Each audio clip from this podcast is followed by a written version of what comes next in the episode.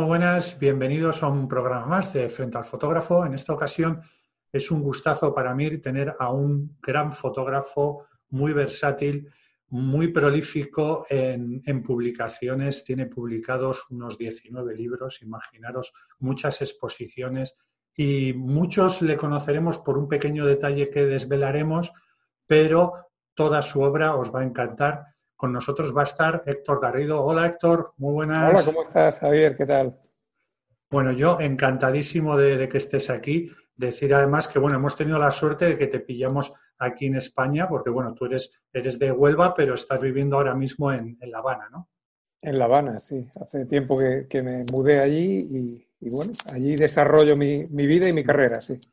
Mira que eh, yo es uno de los sitios donde quiero ir a verlo quiero disfrutar de, todas esas imágenes que me han llegado de, La Habana y precisamente iba a ir este verano. Tenía preparado ya el, viaje y obviamente se suspendieron vuelos, se suspendió todo y nada, me he quedado con, las ganas. No, tengo que seguir disfrutando de ella a través de, las imágenes. Cuando quieras. Mira, ya, ya se está reabriendo La Habana porque al final el COVID allí ha sido una cosa como muy pequeña, pasajera, o sea, hubo muchas medidas eh, de precaución previas a que entrara, digamos, de manera fuerte y los números son pequeñitos del COVID en Cuba. Entonces, nada, se está reabriendo el país, incluso está empezando el turismo. Yo lo sé porque aparte de mi, de mi parte de fotógrafo, ¿no? Eh, regento un pequeño espacio con mi mujer en La Habana, en Cuba, eh, que es una especie de centro de arte, mitad centro de arte, mitad hotel. Entonces, estamos justo reabriéndolo, mi equipo de allí lo está reabriendo. Eh, y, nada, y ya tenemos las primeras reservas. o sea, de, alguna forma la vida está retomándose y, y, nada, un espacio al que estás invitado, por supuesto, pues, pues mira, oye, a ver si al final ha sido bueno esto de no haber podido ir antes y así ya es, claro, eh, es otra cosa. Es un, sitio además eh, dentro de La Habana, pero rodeado de naturaleza. Tenemos, tenemos los sunsunes, estos pequeños eh, colibrís eh, endémicos de Cuba, que los tenemos comiendo ahí todo el día dentro del hotel y se cuelan por las habitaciones. Es una cosa espectacular. Qué bueno, qué bueno. Bueno, pues esto no estaba previsto, pero bueno, supongo que ese, ese espacio tendrá algún sitio web o algún lugar donde se pueda ver, ¿no? Sí, pues, bueno, se puede ver, en, se llama Calle 2, eh, Arte Hotel, su nombre es Arte Hotel, pero la web es calle2 con número.net. Qué bueno, pues luego lo que hago cuando publique esto, pongo el, enlace debajo del vídeo para que cualquiera que esté interesado, porque bueno, yo creo que es una, cosa interesante. Perfecto. Bueno, vamos a ir viendo un poquito eh, imágenes tuyas mientras, mientras hablamos.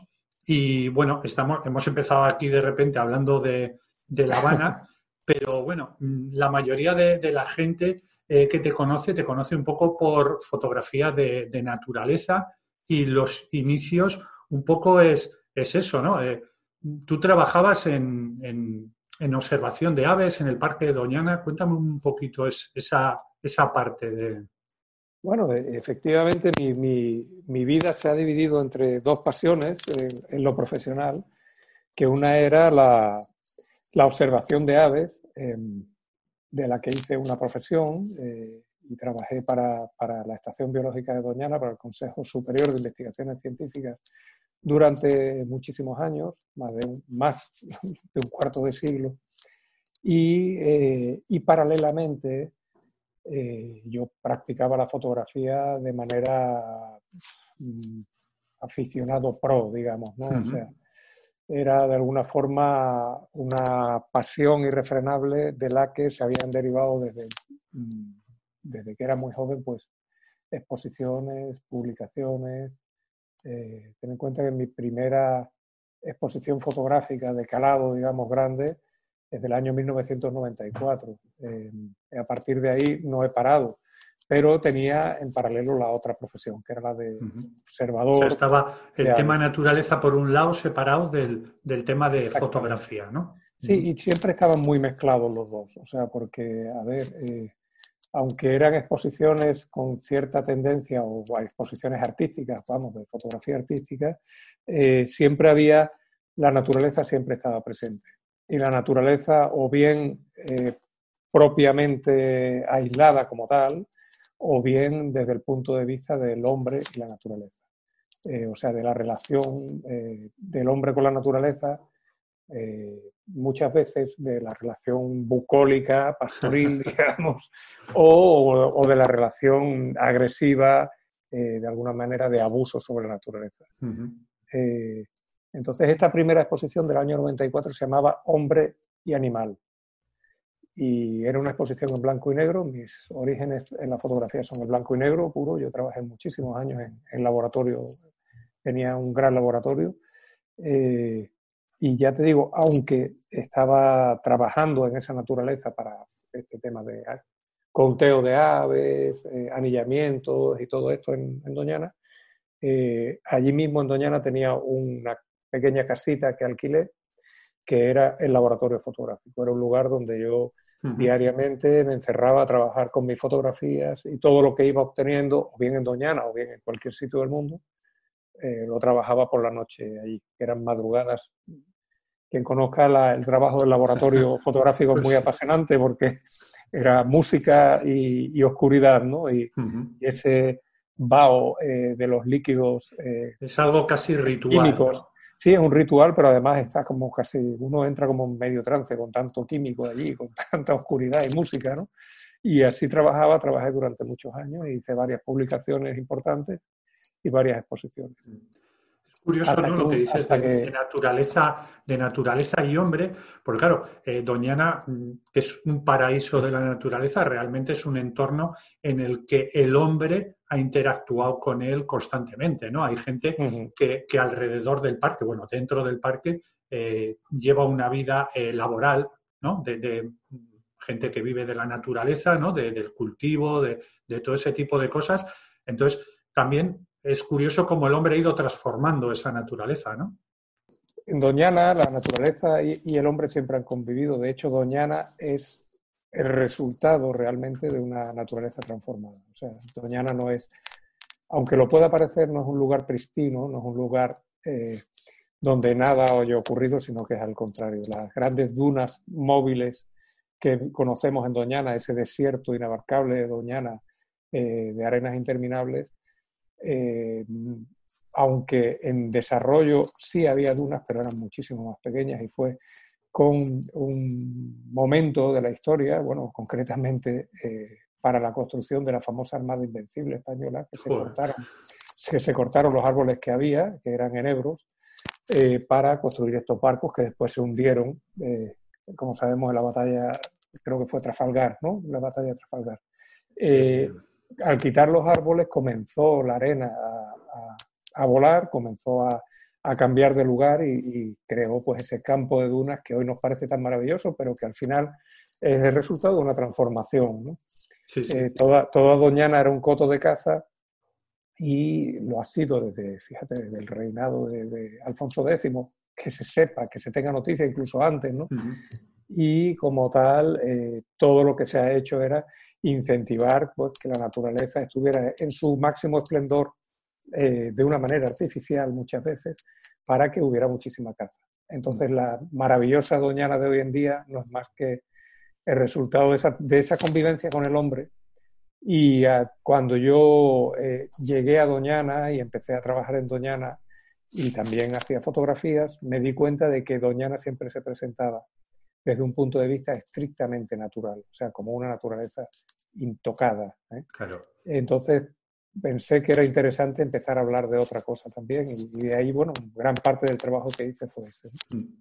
Luego, quizás lo que más eh, llamó a la, gente, hoy en día quizás eh, esa, esa, perspectiva está más, mm, es más mm, común de ver ¿no? por, por cómo va a evolucionar la tecnología, los drones y todo ese tipo de cosas, pero de repente tú descubres eh, eh, Doñana, pero desde un punto de vista que poquita gente lo podía, lo podía ver, ¿no? Desde arriba. Entonces, claro, ¿qué, supuso, qué supuso eso? ¿no? A mí me recuerda el trabajo de Jar Bertrand, ¿no? De, la Tierra desde el aire, que, me fascinan esas imágenes, pero claro, de repente dices, no, aquí eh, mismo en Doñana tenemos esto y de repente nos descubres un, paisaje totalmente novedoso, ¿no? Sí, bueno, hay, yo, admiro mucho a, Bertrand, a Jean-Arthur Bertrand, pero realmente hay diferencias eh, muy profundas entre el trabajo de uno y el trabajo de otro. Eh, lo que ocurre es que quizás estamos poco acostumbrados a observar eh, como público fotografía aérea y claro, uno dice fotografía aérea, pues todo es igual. En, absoluto, en absoluto. Eh, creo que su trabajo es maravilloso, pero bueno, son unas perspectivas aéreas, estamos hablando de una poesía visual muy bonita, la suya, de un adentramiento en el paisaje muy especial, pero siempre estamos hablando como de unos planos unas perspectivas. Y cuando digo perspectivas, estoy hablando de una profundidad, de un desarrollo más o menos horizontal del paisaje hmm. eh, y de un punto de vista angulado, digamos. ¿no? Sí, digamos que él, sigue haciendo el paisaje tradicional, por decirlo de una manera, pero desde más arriba, ¿no? Y de repente... exacto, es, como, como esta fotografía que estamos viendo en, pantalla, esta fotografía es mía, pero esto con, sí correspondería a algo de lo que hace eh, Jana Y tú de repente eh, te pasas a, esto, ¿no? A... Sí, a una fotografía mucho más dura, o sea, es, eh, es, una fotografía cenital en la mayoría de los casos, en la que estoy buscando un lenguaje a través de la geometría, de un tipo de geometría que se llama geometría fractal. a mí es un todo ese vínculo entre la ciencia y, el arte, pues siempre me ha interesado mucho. Creo que mm, la ciencia es eh, una materia prima para el arte eh, hmm. que realmente no ha sido mm, completamente utilizada y en algunos casos, como con la, ocurre con la geometría fractal, eh, creo que es un campo en el que se puede trabajar muchísimo. está todo, hmm. fíjate la imagen que tienes tú en la espalda, a tu, izquierda, según te veo, no sé cómo se, cómo se ve después. pero esos son, son, unos fractales. Esos son unos fractales. Es muy interesante porque. son, hace, imita como unas ramas y de repente aquí vimos unos ríos y, ¿no? que podrían ser las venas o tantas cosas, ¿no? Exacto. Entonces, la geometría fractal es, como sabes, es, el lenguaje, es un lenguaje que utiliza la naturaleza, es un lenguaje eh, es la gramática con la que la naturaleza escribe, al contrario que la gramática con la que escribe el hombre, el hombre, las personas escribimos, escribimos, creamos, eh, desarrollamos en una geometría que se llama geometría euclidiana o clásica, a base de líneas rectas, de cuadros perfectos, y la naturaleza escribe a base de fractales. Justo en tu espalda tú tienes la mitad del decorado que tienes en tu espalda, es fractal, y, la otra mitad humano. euclidiano. O sea, un, eh, la naturaleza jamás eh, haría un, algo así como el armario que tienes detrás y el hombre, a no ser que sea imitando, jamás haría unos fractales como los que tienes en el otro lado. Hmm. Así que es muy interesante ese paisaje que... Sí, sí, nos ha venido, el fondo nos ha venido, nos ha venido perfecto. La verdad que es, es, fascinante. A mí el mundo de los, de los fractales me encanta. A mí me encanta eh, esa, expresión eh, geométrica, lineal, formas, figuras. Pero claro, cuando ves cómo la naturaleza eh, genera líneas que, van evolucionando ¿no? y se va repitiendo una especie de patrón de menor a mayor ¿no? y, su propio crecimiento se basa en, esa, en esas formas, me parece algo eh, maravilloso. ¿no? Y, disfrutarlo aquí me parece algo fascinante totalmente. Mm, mm. Sí, es, los fractales, es eso, es la iteración, digamos, de, de, esas fracturaciones, de esas ramificaciones o de esos patrones, ¿no? Eh, son patrones que se repiten, que, que iteran eh, en diferentes escalas, o sea, mm. son similares en una escala pequeña a una escala grande. Eh, tanto es así que el ejemplo clásico es que, bueno, un árbol desde las pequeñas eh, ramificaciones de una raíz, a las mayores ramificaciones de una raíz, hasta el árbol en su conjunto, o incluso uno después vuelve a las ramas, que son eh, una repetición en pequeño de lo mismo, y a las hojas, que si uno ve los nervios vuelve a repetirse, y si lo mira en microscopio vuelve a repetirse de nuevo. Ese es el ejemplo típico de un fractal.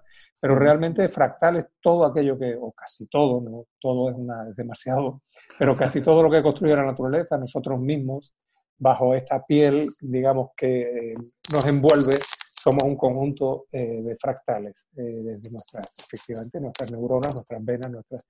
Entonces, muchas veces cuando este juego se hace un juego de miradas cuando uno mira un fractal, cuando uno mira, un armario, mira un armario, cuando uno mira un, digamos, un ladrillo, mira un ladrillo, pero cuando uno mira un fractal, se enfrenta de alguna manera a una imagen similar a la de uno mismo. O sea, se enfrenta a una forma conocida, eh, aunque sea subconscientemente. Y yo creo que de, ahí viene el, gusto por, admirarlo y por, la tradición, ¿no? parte, claro. Nosotros nos han educado de una manera, pero nuestro cerebro sabe, porque esto podría ser un cerebro perfectamente, sabe que se está viendo a sí mismo de alguna, de alguna manera, ¿no? Nos podría parecer, nos podría parecer natural. Pero claro, luego tiene, tienen una belleza más allá de todo eso, ¿verdad? Una belleza, porque son unas abstracciones que, que generan eh, no sé, me, me, generan mucho recorrido visual, no sé, eh, ¿qué, fue para ti de repente a nivel artístico el encontrarte todos esos patrones, esas líneas, eh, además en el sitio en el que estabas trabajando, ¿no? O sea, era como todo en uno, ¿no? Era el, plan perfecto. Bueno, realmente, a ver, las cosas no son tan casuales cuando las cosas, cuando estos descubrimientos son profundos, realmente son digamos que atávicos, de alguna forma. Me explico. A ver, eh, yo nací y me crié en una zona de marismas, no era Doñana, muy cerca de Doñana, muy, muy cerca, pero no era Doñana, eran las marismas de Lodiel, eh, en, Huelva. Yo vivía en un pueblo que se llama El Jaraque, eh, y allí, bueno, yo era un niño bastante salvaje, que bien en cualquier medio de locomoción, incluía, por supuesto, bicicleta, mis pies caballos, burros, o sea, cualquier cosa. Yo siempre estaba en la marisma, eh, para mí era eh, una cosa como de inevitable, ese trasiego diario en la marisma. De hecho, tenía un lugar, salía del colegio, tenía un lugar donde escondía los libros, en, un hueco de un olivo, y me iba a, mirar naturaleza en estos sitios. Y tenía estos paisajes, eh, los disfrutaba, pero siempre desde tierra. O sea, yo mm. siempre estaba metido en estos paisajes desde tierra eh, y para mí, eh, o sea, no podía nunca imaginar cómo serían desde el aire o nunca me había planteado cómo serían desde el aire porque nunca había volado. Cuando tenía quizás 11 eh, años o 10 años o por ahí, cayó en mis manos un libro sobre una zona vecina de Huelva, que es justamente en Portugal, donde hay unas marismas iguales, que es el Parque Natural de Ría Formosa, un parque natural muy importante, eh, sur de Portugal, y cayó en mis manos un libro eh, que, bueno, ojeándolo, eran fotos mm, normales, digamos, de naturaleza, flamencos, espátulas. un segundito, está tocando el micrófono un poquito en el cuello del... Ahí, Ahí eso es, sí. Eh, y, y, este libro, de repente, en una de las páginas, al volver la página, había una fotografía aérea de la marisma. Una fotografía aérea de la marisma muy sencilla, hecha con unos medios muy sencillos y que no era eh, ni mucho menos lo que estamos viendo ahora, que, tiene un poco más de complejidad eh, de composición y tal, sino que era muy sencilla, pero simplemente me posicionó una única fotografía de la que nunca he sabido el autor, me posicionó sobre la marisma y yo soñaba con aquello. Era un sueño recurrente, eh, ver la marisma desde arriba Qué bueno. Plantó una semilla, digamos, ¿no? Exacto, una semilla eh, tan fuerte que hoy puedo cerrar los ojos y ver la fotografía aquella que no sé ni el autor, ¿no? Y me encantaría para agradecerle a ese señor, ¿no? Eh, eh, y entonces empecé a soñar con estas formas y estas... y cuando después en Doñana, por otras circunstancias, con mi profesión de contador de aves, empecé a volar, primero con el censador anterior a mí, que se llamaba. Luis García, que es un mítico de las, de las aves en, en España. Éramos compañeros y amigos, y él en un momento dejó de volar y me pasó el relevo, me pasó la antorcha, y durante los 25 años siguientes fui yo la persona que hice todo el conteo de aves de Doñana todos los meses del año durante 25 años. A las cuentas son cantidad de vuelos, ¿no? Eh, y entonces, eh, de repente, desde el primer vuelo, de la primera vez que subí al avión, antes de esos 25 años, con Luis García, me di cuenta de que esos paisajes estaban allí y eran aún más fantásticos de lo que yo había visto en aquella fotografía. ¿Qué ocurrió? Eh, que empecé a hacerle fotos a aquello, pero lo curioso es que yo pensaba que aquello no interesaba a nadie, sinceramente a nadie, o sea, eran unas fotos que yo hacía para mí. Mm. De hecho, de hecho, la colección se llamaba Rasgos, rasgos como rasgos de la cara, fíjate qué cosa más curiosa, ¿no? Tenía una carpeta y las iba metiendo, primero eran diapositivas y después fueron fotografías digitales, se llamaba Rasgos, Rasgos de carácter del paisaje, era la carpeta grande, Rasgos de carácter del paisaje. Y entonces las fui acumulando ahí durante años y años y años, hasta que una persona eh, se las mostré un día y se quedó como muy impactado. Era Fernando Hiraldo, el director entonces de la Estación Biológica de Doñana, y me dijo, permíteme que se las mande a una persona porque creo que esto es más interesante de lo que tú piensas. Esa persona era Juan Manuel García Ruiz, que es coautor conmigo de los libros que hemos, de varios de los libros que hemos sacado sobre los fractales. Es un científico, cristalógrafo, muy importante, un gran amigo hoy. Eh, pero eh, efectivamente ese, ese, libro está prologado, ese libro es, solo soy yo el autor, pero el prólogo sigue siendo de Juan Manuel.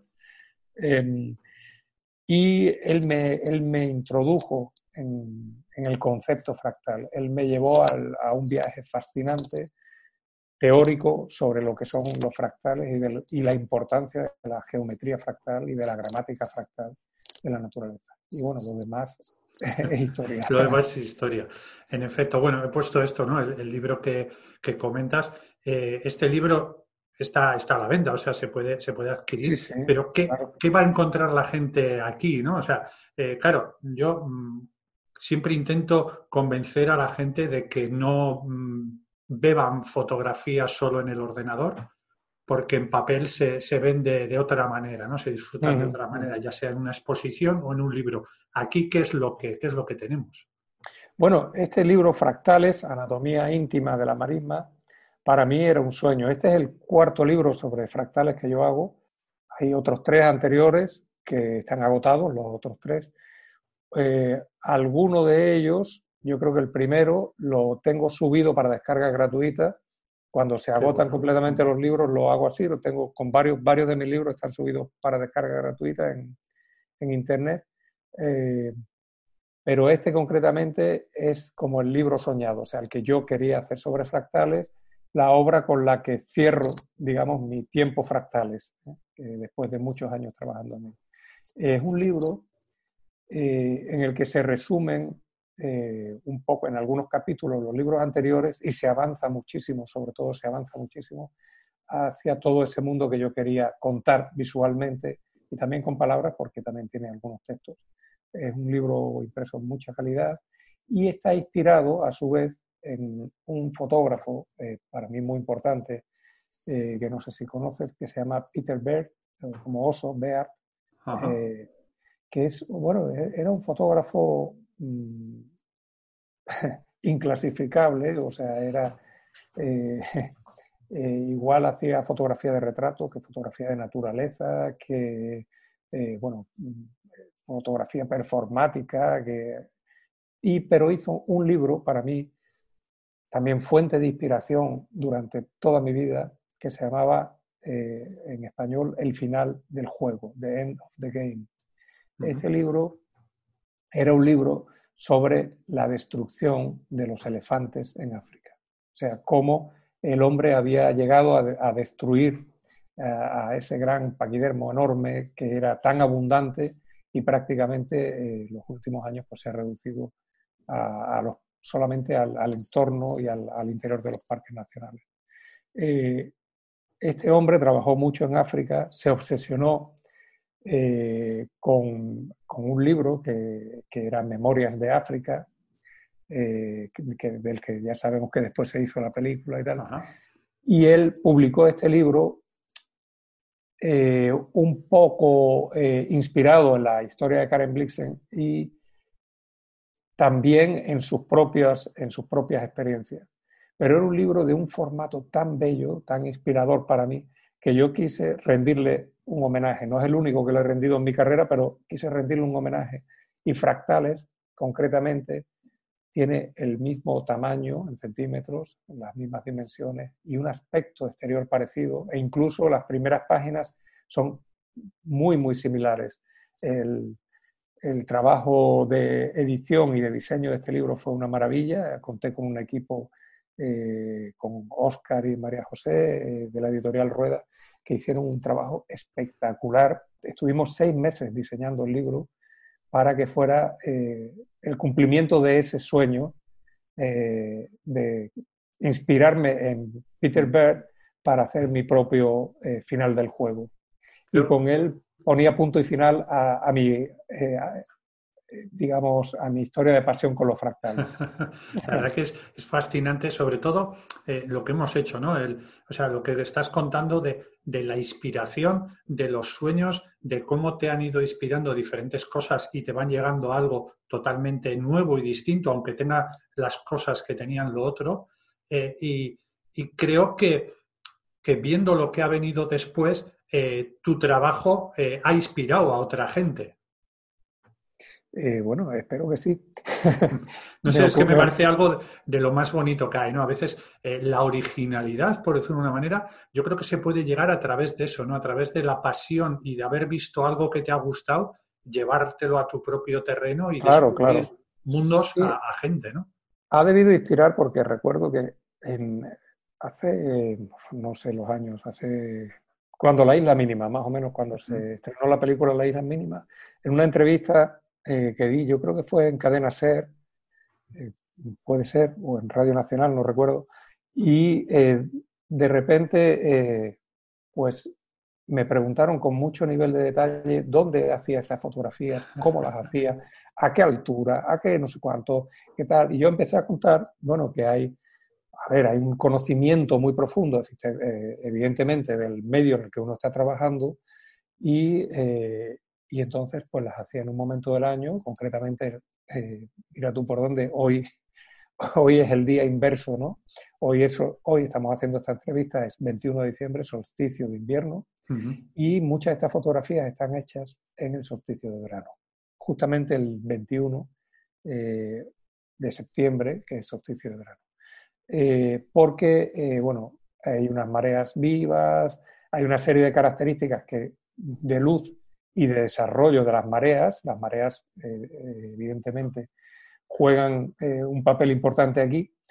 Y di muchas claves sobre esta fotografía, tantas que, bueno, poco después me monté con mi piloto Hans Nerlinger, como siempre, siempre tengo el mismo piloto, es una cuestión de, de amistad, de fidelidad de complicidad con el piloto, porque él sabe muy bien lo que yo necesito eh, en cada momento para realizar las fotografías, de entendimiento y, de, seguro de vida, porque me fío de él, pongo mi vida, cada vez que me subo en un avión, en un helicóptero, pongo mi vida en sus manos. Y después de esta entrevista, el siguiente vuelo, justo el día del solsticio, los días del solsticio, íbamos volando, íbamos llegando a la zona de, de fotografía y de repente Hans se quitó los cascos. Yo normalmente vuelo sin, sin audífonos, sin cascos, porque me desconcentro. Yo me gusta entrar en mi momento de concentración, yo me, digamos, me meto hacia adentro o, me, o hacia afuera, como cada uno quiera pensar que es, pero estoy plenamente concentrado y no puedo andar ni hablando con nadie, ni, ni escuchando lo que la torre de control tiene que decir. Entonces, yo en modo fotografía. Modo, modo, fotografía. Modo, inspira, modo inspiración. Eso sí, sí. En ese momento no quiero... Sí, sí, sí. Entonces, sin embargo, Hans rompió esa magia y me, me, dio con el codo, se quitó sus cascos, que él estaba hablando con la torre de control, y me dijo, tengo algo que decirte. Eh, a ver, cuando nosotros volamos en esa zona, siempre somos los únicos, jamás hay nadie. Nadie va para allá. Hay zonas de Doñana, efectivamente, que son muy complejas porque son, están prohibidas la entrada y tal, pero esto no, estos son zonas libres de, tránsito y se puede volar libremente, pero nadie va para allá. Y de repente Hans me dijo, eh, hoy tenemos un poco de conflicto para volar, va a ser un vuelo complicado. Y le dije, ¿por qué? Y dice, porque hay 11 aviones, helicópteros volando justo en, la, en el área. Y me preguntó, ¿qué sientes? Te sientes mal porque la gente esté haciendo las fotos que tú haces, porque siento tremenda alegría, ¿no? O sea, es como que realmente sí se había plantado la semilla de la inspiración, al menos en 11 personas que estaban volando en aquel momento allí. Y me pareció muy bonito que, la gente estuviera haciendo eso. lo único que pido es que se haga con, con, cuidado y respeto. Mm. exactamente, con mucho respeto a la naturaleza y, que, y, que, y con mucho cuidado de que no les pase nada porque volar es peligroso, es realmente peligroso. Lo que pasa es que esto mismo que estás contando pasa, sobre todo en, la fotografía de naturaleza, pasa muchísimo, en la fotografía de paisaje, eh, ¿no? Pues, por ejemplo, la, migración de fotógrafos que hay a, Islandia o a, o a, sitios icónicos. Y si es cierto que los que han vivido un sitio de esos, digamos, para ellos solo, siempre hay como un instinto egoísta el, hombre al final siempre tiene ese punto egoísta que dices, jo, con lo agustito que estaba yo aquí solo, ¿no? De repente hay un montón de gente, pero bueno, hay que entender que... Bueno, en, Mi, caso yo, en mi caso yo quería contar algo, quería narrar algo que viene desde, desde, mi niñez, como ves, los fractales se plantaron, esa semilla se plantó cuando era niño, creció, fructificó, ahí tienes ese libro, esos otros libros, las exposiciones que han dado la vuelta al mundo, han estado montón de países y han sido muy, eh, no sé, muy comentadas y muy... Y yo creo que uno cumple su sueño, lo redondea, lo termina y bueno, ahora es un sueño de todos. O sea, esos fractales ya no son míos, ya son de todos. Y me, me parece muy curioso porque antes de fractales, de, mi, de mis libros, de mis exposiciones, esto eran eh, cuando se hacía fotografía aérea de la marisma, eran fotografías aéreas de las marismas, de las ciénagas, pero se llamaban fotografías aéreas. Ahora esta palabra se ha como se ha popularizado en el lenguaje de los fotógrafos y la mm. gente dice, he ido a hacer fractales, he ido o he hecho fractales o no sé qué. Y bueno, me parece fascinante ¿no? haber regalado esa palabra al mundo de la fotografía. Sin, duda, sin duda. Y bueno, ya, ya lo hemos mencionado un poquito, pero de repente aparece esto, porque bueno, al final eh, los libros, por desgracia, no es, no mueven masas, ¿no? Y, de repente hay una película en, la que aparecen tus paisajes y no solo es que aparezcan, es que yo creo que el, el plus de esta película es que el paisaje es un personaje muy importante dentro de la película. ¿Cómo fue esa, esa vivencia? Bueno, a ver, eh, por supuesto fascinante, ¿no? Para mí el, mundo del cine está muy cerca en mi vida, o sea, no es mm, algo tan lejano o ajeno. Eh, de alguna manera siempre eh, ando cercano, he andado cercano, mi padre realizaba documentales para televisión. Y en casa, bueno, pues hablar de cine era algo habitual.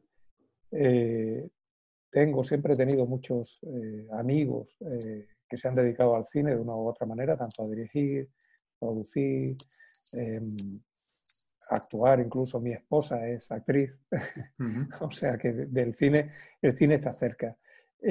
pero nunca había tenido ese pequeño protagonista, protagonismo, no yo, sino mi fotografía, porque sí que hay un,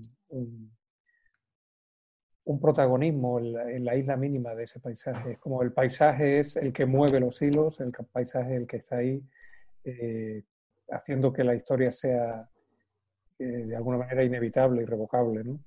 Eh, y bueno, fue muy bonito y es muy bonito porque sigo colaborando con el cine en otras cosas y concretamente hacerlo con Alberto Rodríguez la verdad que fue un lujo, una maravilla y me siento muy honrado de haber participado en, la isla mínima y de haber participado con estos fractales.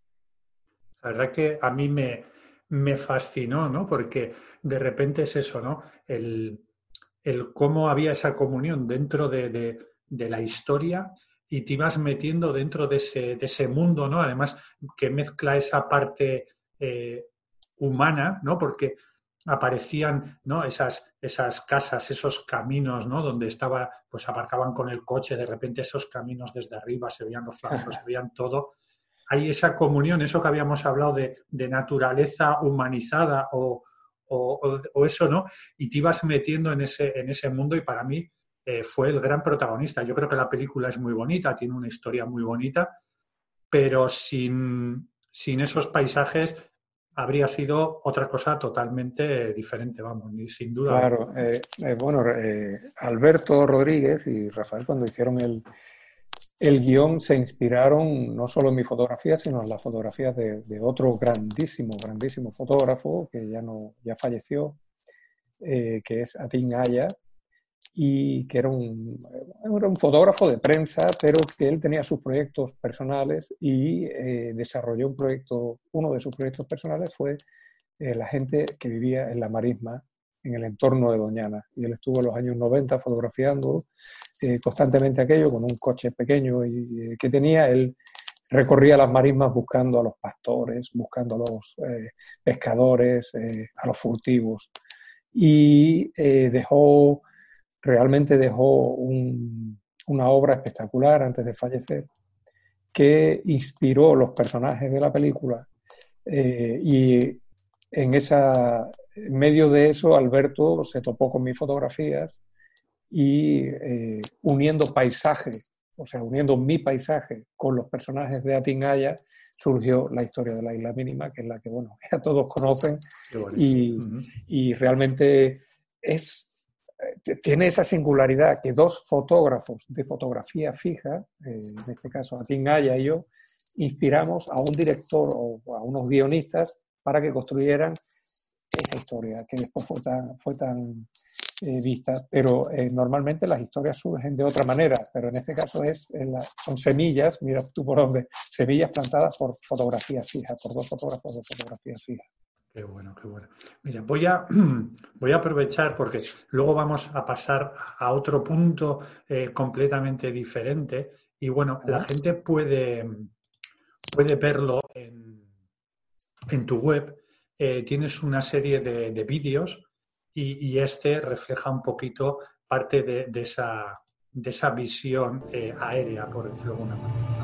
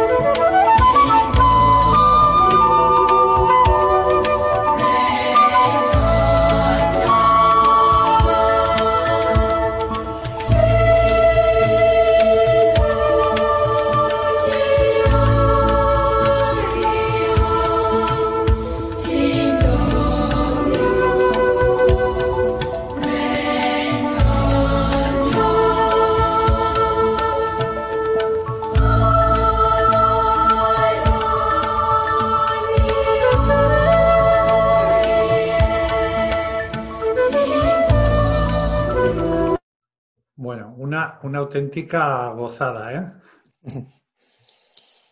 Bueno, es un, es un vídeo un poco hablando de, se llama El sonido de la tierra, ¿no? Y, es un poco hacer eh, de la fotografía el sonido, ¿no? Esa, con esa música tan envolvente, ¿no? Y tan bonita. Mm. Sí.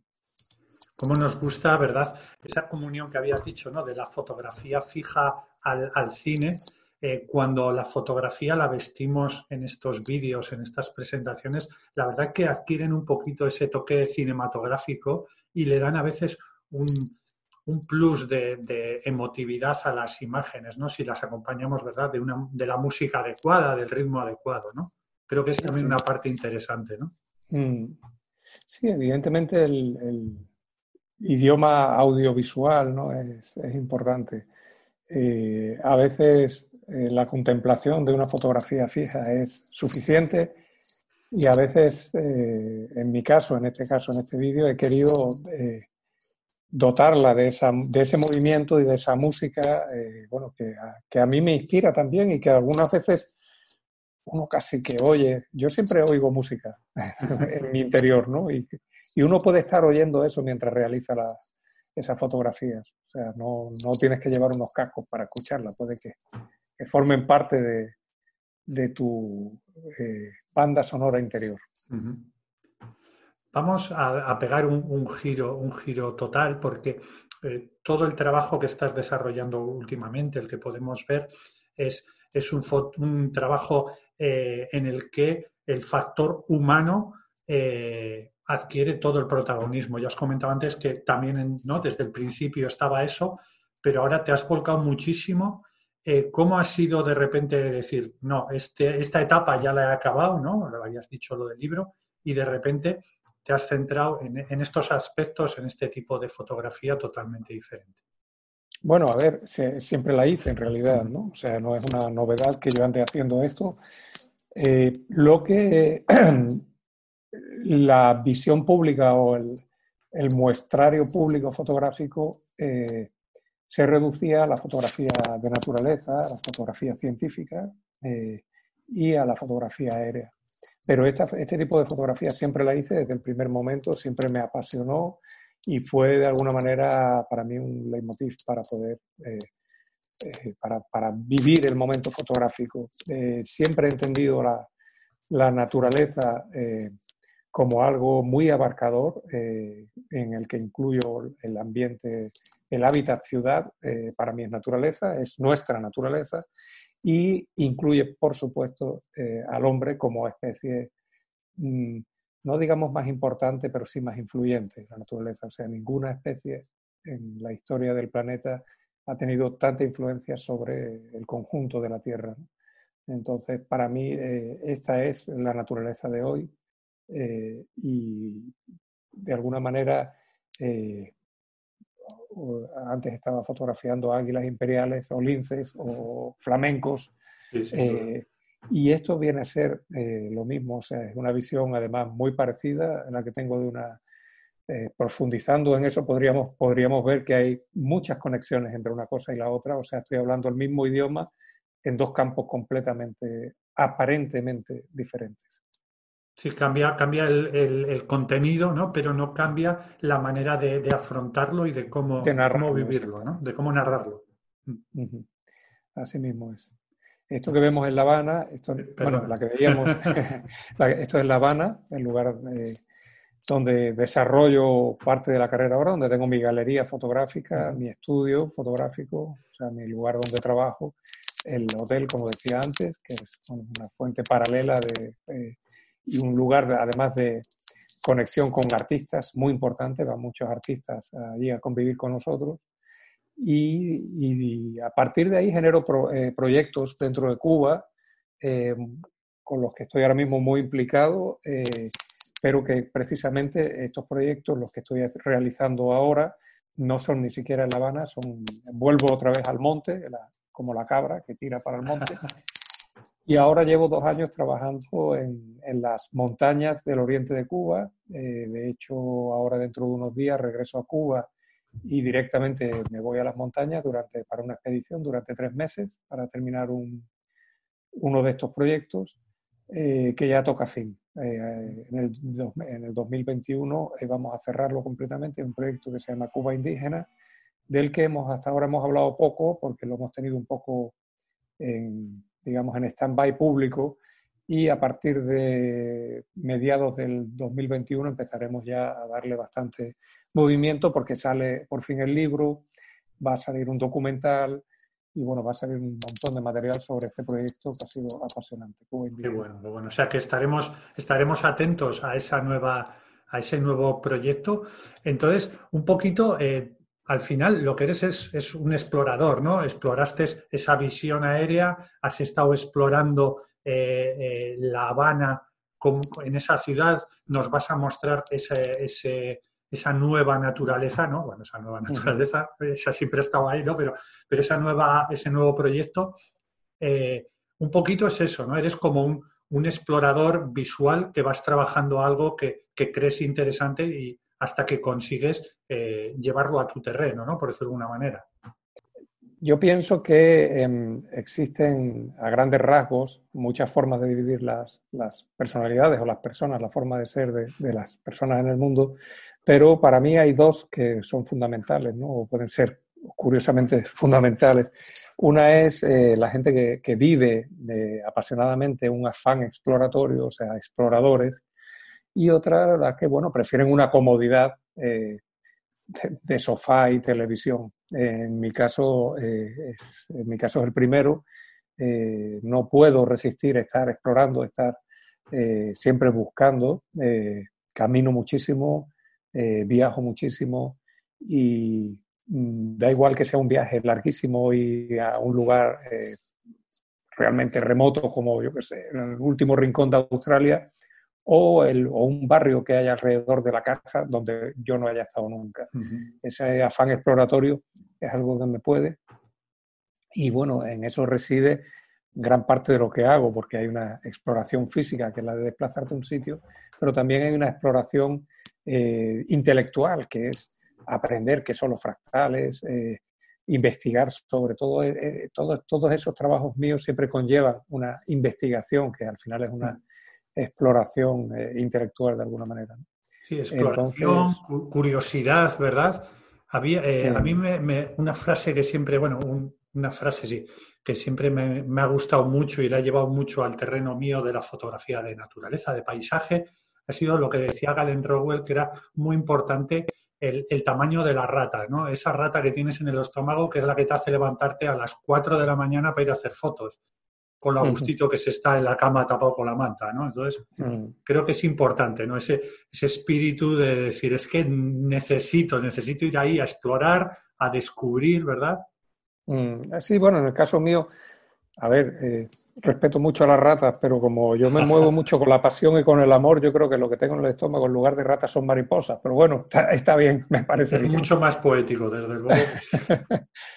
sí, me gusta acercarme a todo lo que hago me gusta acercarme con amor. Yo soy un apasionado, eh, un enamorado de, la vida, un enamorado de, lo que me rodea, un enamorado de mis hijos, un enamorado eh, de mi mujer, por supuesto, pero un enamorado de mi trabajo también, un enamorado, un apasionado eh, de mi trabajo y de cualquier cosa que esté haciendo. O sea, me gusta apasionarme con lo que esté haciendo, me gusta apasionarme con con la nimiedad, con lo pequeño, con lo, con lo que a veces es despreciable para otros, a mí me parece que hay que dedicarle a cualquier cosa que uno esté haciendo, tiene que dedicarle lo mejor y ponerle todo, absolutamente todo lo que uno pueda hacer eh, para que eh, pueda ponerle para que salga espectacular. Entonces, ese, eso lo aplico en mi vida, en todo lo que puedo, y lo aplico, no, no, no siempre uno es exitoso, pero por lo menos la intención está, ¿no? Eh, y lo aplico, por supuesto, en la fotografía. Pero me parece muy, muy importante, más allá de, la fotografía o de los grandes proyectos, lo que has dicho a cualquier cosa. A veces eh, estar con un amigo tomando un café, eh, deberíamos ponerle esa misma intensidad a ese momento, no, no estar, eh, estar tomando un café con alguien y estar pensando en otra cosa. Pon bueno, el 100% tuyo en ese café. Fíjate que, bueno, cuando yo era muchacho me gustaría, me gustaba, como, como solemos siempre de muchachos, reunirme con muchísima gente con el tiempo he aprendido a que esas reuniones multitudinarias realmente no profundizas en nada.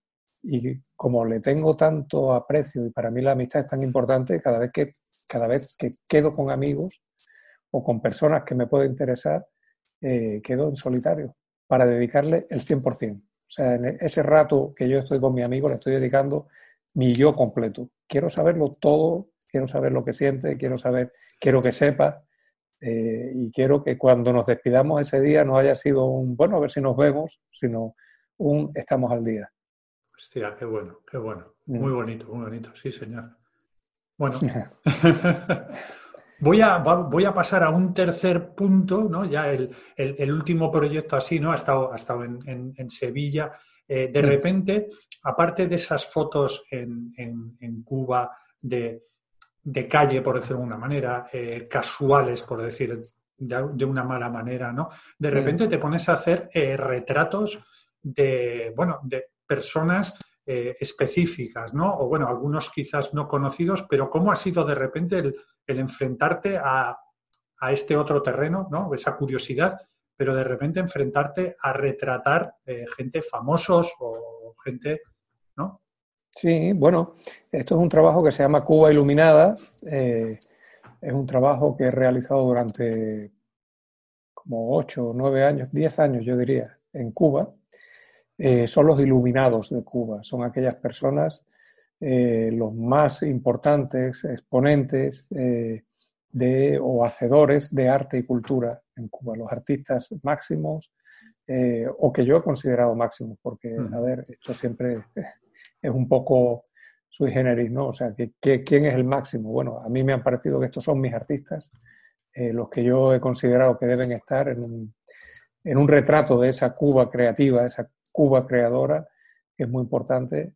Eh, es lo mismo, yo siempre he hecho retratos, nunca me atreví a hacerlos públicos, los retratos que hacía, hasta Cuba Iluminada. No es que yo de repente irrumpa eh, eh, a hacer retratos y, y, pruebe a hacer retratos, sino que de alguna manera hago públicos los retratos y los hago a través de un acercamiento a un país un país al que el 99% de los fotógrafos se han acercado alrededor de los tópicos. O sea, cuando uno ve un libro de fotografía de Cuba, en la mayoría de los casos, no en todos por supuesto, pero en la mayoría de los casos uno vuelve a ver una y otra vez los mismos tópicos que son, bueno, pues el coche antiguo de los años, eh, eh, ¿sabes? De lo, que le dicen almentrones, las, las casas que están deterioradas, una mulata, una palmera, o sea, digamos que Cuba aparece una y otra vez, una y otra vez, con los mismos tópicos que realmente para mí no la retratan en absoluto. Sí,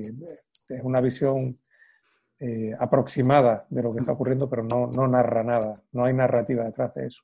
Y yo quise hacer un libro de Cuba absolutamente fuera de tópicos, un libro que fuera eh, los rostros de los que mueven esa cultura y ese arte eh, que realmente es singular y único dentro de pues, eh, el ambiente cultural y artístico del mundo. O sea, Cuba es una pequeña isla en el Caribe, en realidad es grande, porque son 1.200 kilómetros lo que tiene, pero en el conjunto del mundo es pequeña en superficie, pero grande, eh, muy grande, en su potencial artístico y su exportación al mundo de este arte, ¿no? O sea, la música mundial hoy en día está muy influenciada por la música cubana, mm. absolutamente, o sea, prácticamente eh, los músicos, tanto los músicos como las composiciones cubanas están inmersas, están de alguna manera metidas en todas las composiciones, eh, o en gran parte de ellas que se hacen a nivel mundial, y también la danza, también la literatura, también, o sea,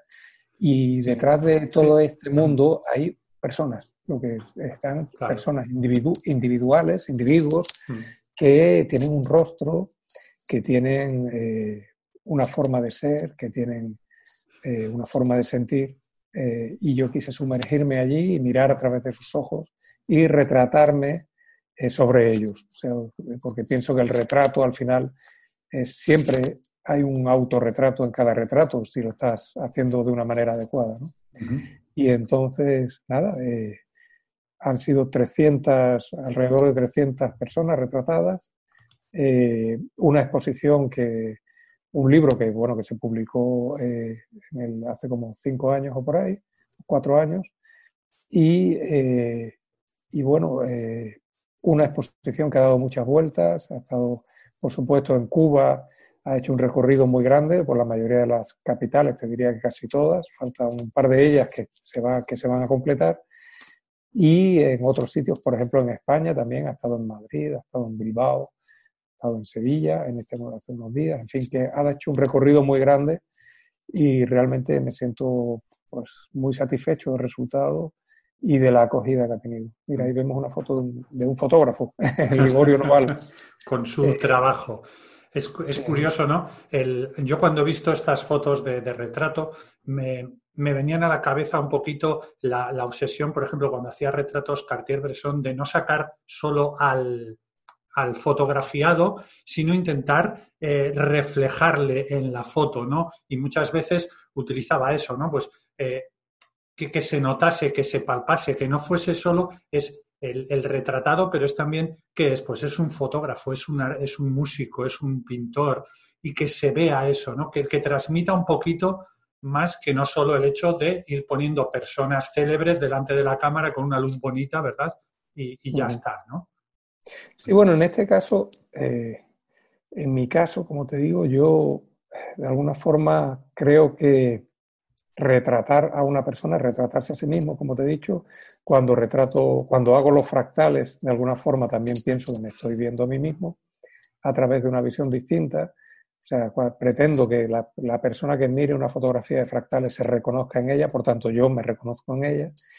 Y cuando hago retratos también. Tú fíjate, por ejemplo, Liborio Noval, Liborio, Noval, que es este señor, es fotógrafo muy importante en Cuba, eh, falleció hace unos años Probablemente este sea de sus últimos, si no su último eh, retrato público al menos, ¿no? Em, eh, todo, hacer esta fotografía conllevó pues todo un acercamiento a Liborio, nos conocíamos, o sea, ya nos conocíamos antes del retrato, pero Liborio tenía una parte de pícara, digamos, en su carácter, que me dijo, antes del retrato me dijo, Garrido, si me quieres retratar, primero, sabiendo que yo no fumo, ¿no? primero te tendrás que fumar un tabaco, que es como se le dice en Cuba a los puros, primero te tendrás que fumar un tabaco conmigo. Entonces, fíjate que estamos terminando el tabaco que nos fumamos juntos. O sea, yo estoy con Liborio, yo soy un poco la llama, ¿no? Eh, que lo ha provocado. Eh, esa es mi, forma de, estar junto a Liborio ahí, ¿no? Eh, y bueno, fue un tabaco larguísimo, por cierto. en el que perdía el oxígeno, pero que me encantó compartir ese momento y tantos otros que compartí con él, no fue el único. Eh, y, bueno, ese es el resultado de, esa conversación larguísima y, hermosa con Liborio. Tiene, tiene, que ser fascinante eso, ¿no? De repente, el, toda esa, esa, amplitud artística que, te encuentras en, La Habana o, en Cuba y, de repente eh, acercarte a todas esas personas. Claro, si fuesen una, dos, pero claro, has dicho que hasta 300, o sea, la riqueza de vivencias que has podido llevarte de cada uno, eh, no sé, es como que, como que has salido ganando. Aunque no publicases las fotos, la ganancia era, era su... Sí, claro. Además, hablamos de grandes intelectuales, de gente, mm, bueno, con una visión de la vida muy singular y con una obra espectacular. Mira, este hombre que vemos aquí es Juan Formel, que es el creador y director de una banda de música popular en Cuba, que, son los Bang Bang, que es, él también falleció, eh, pero eh, dejó una obra inmensa y compartimos aquel día, tocamos la guitarra, nos reímos, en fin, hay de, muchas de estas fotografías, eh, hay, momentos, vivencias únicas en el momento, en el día de la fotografía, hay, en, el caso de Liborio Noval, hay una, una relación anterior y en otros muchos casos eh, ha quedado una amistad eh, duradera y de por vida eh, que bueno forma parte del universo de amigos que me siento tan feliz de tener amigos digamos amigos que son gente con algo que aportar a tu vida. Gente que, que va como sembrando en tu vida nuevas visiones nuevas formas de ver en el mundo del arte y en el arte en Cuba, imagínate, en el mundo del arte es muy importante poder mantener, poder tener espacios de conversación no hay por qué profundizar eh, justamente en la materia del arte, pero poder conversar abiertamente y con tranquilidad con otros artistas te resitúa permanentemente, te resitúa, te, resetea. Fíjate que dos palabras más parecidas y tan diferentes, ¿no? Pero te resetea y te, te pone en un punto de partida distinto que muchas veces te lleva, a lo mejor sobre la misma materia que sobre la que trabajas, te lleva a trabajar de otra manera. Y finalmente, en este mundo del arte, pues encontré también el amor, porque eh, retratando a, una actriz cubana, eh, aquel día no sabía que estaba retratando a la que iba a ser mi esposa, es mi esposa, el amor de, mi vida y, la mujer con la que comparto desde entonces. Entonces, realmente Cuba Iluminada, este proyecto me ha aportado tanto, tanto, que, que bueno, mm. tengo que estar muy agradecido a Cuba, a sus artistas y a, yo creo que esas puertas abiertas que todos me han abierto. ¿no? Que has, dicho dos, cosas muy bonitas, ¿no? Lo de eh, juntarnos a otros artistas o, por lo menos gente que, pueda aportarnos miradas diferentes, porque yo creo que al final como individuo eh, tenemos todos una, una visión que si no, si no la abrimos, eh, solo vemos el mundo desde una cara, ¿no? Y cuando te vas comunicando con gente con otras visiones, pues tu visión se va enriqueciendo y de repente puedes ver todas las caras, ¿no? Bueno, todas, muchas, ¿no? Sí, sí, sin duda, sin duda. Y luego la otra cosa bonita que has, que has dicho es eh, el hecho de, la proliferación artística que tiene Cuba y sobre todo la singularidad, ¿no? Y más allá de, políticas, de por qué esto ha llegado así, que eso siempre va a haber, tener cada uno su opinión, lo cierto es que, que claro, de repente eh, en un sitio con una, con una eh, manera de ser diferente, eh, se le ha dado una oportunidad cultural que en su entorno no, no existía y, nos han podido demostrar que, no hay una única manera de hacer la cosa. ¿no? Digamos que el panorama europeo, ¿no? Somos, parece como que culturalmente nos sentimos superiores y pensamos que la única cultura es la nuestra, ¿no? Y, y todos los países, digamos, que civilizados tienen esa visión de, superioridad. Y yo estoy seguro que si en otros entornos les diésemos ese apoyo cultural a las bases, que no solo tengan, tengan artistas eh, con posibilidades, de repente tienes esta riqueza, ¿no? Llegan ahí en, una isla en el Caribe, eh, les empiezan a aportar cultura y la gente explota con una visión totalmente nueva, ¿verdad?, del mundo, ¿no? Claro, bueno, el cubano es, el cubano es de natural creativo, o sea, es, inevitable.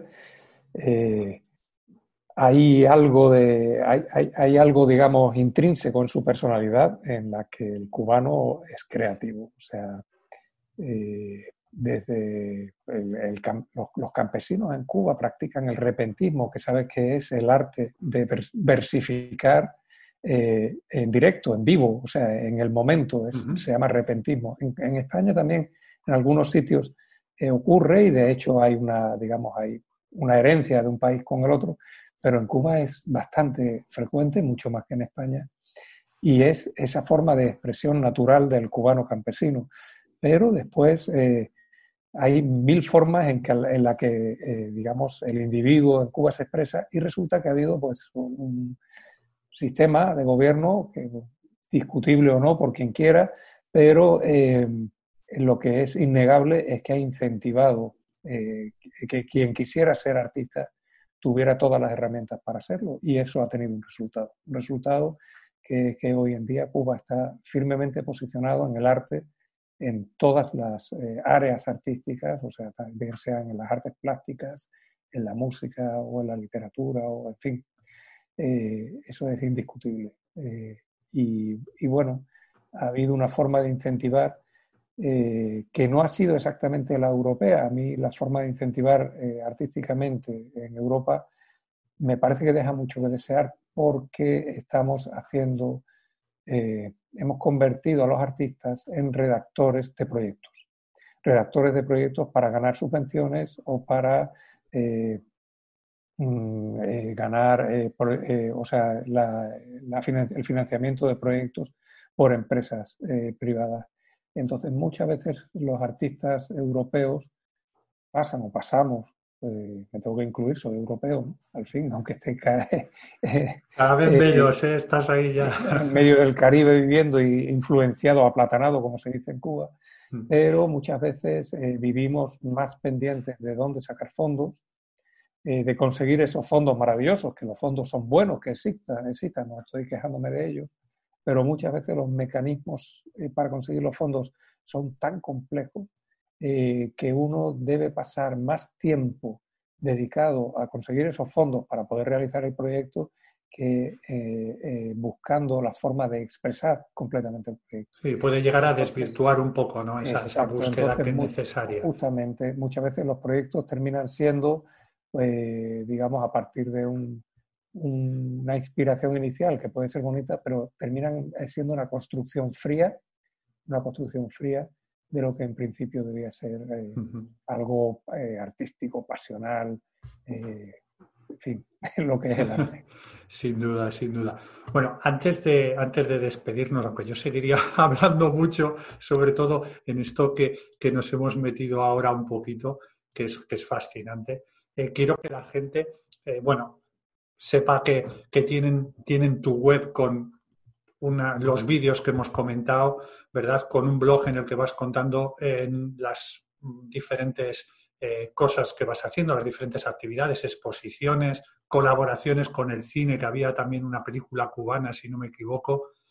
Eh, bueno, todos estos trabajos van a poder disfrutar, disfrutar mucho. Entonces, animarles a que, a que se acerquen. Y luego, bueno, ya sé que, que Instagram es un espacio que a veces es un poco así, pero a veces para noticias directas pues bueno, puede ser bastante, bastante útil, ¿no? Ah, mira, esto, esto es de esto es de lo del hotel. De Arte Hotel, sí. Esa es la promoción que se está haciendo para, para abrir ahora, sí. Que, bueno, estamos justamente en esta semana, hay un equipo allí poniéndolo todo a punto para que con, medidas fantásticas para evitar eh, cualquier propagación de COVID, aunque digo que en Cuba realmente es poco, pero se está poniendo todo a punto para abrir ya en unos días y volver a tener ese espacio de arte. Es un espacio además donde hacemos constantemente exposiciones, presentaciones de libros, eh, presentaciones de películas. Realmente es un sitio increíble que aunque uno no vaya a alojarse, es bueno pasarse por ahí a ver qué se está cociendo en Arte Hotel, porque siempre hay algo. Se ha convertido en un, en un revulsivo cultural y artístico de, La Habana, sin duda. Qué bueno, qué bueno.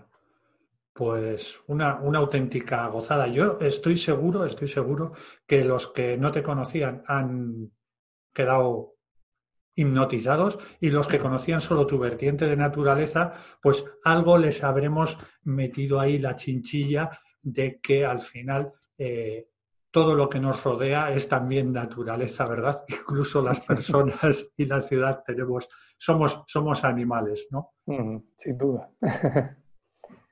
Bueno, pues eso, muchas, muchas gracias y buen, buen viaje de, vuelta a Cuba. ¿Cuándo vuelves? Bueno, ahora a principios de enero ya estoy allí. Qué bueno. Inmediatamente a las montañas. Eso es inevitable.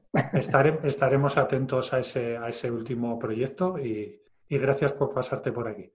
Muy bien, gracias a ti, Javier, siempre.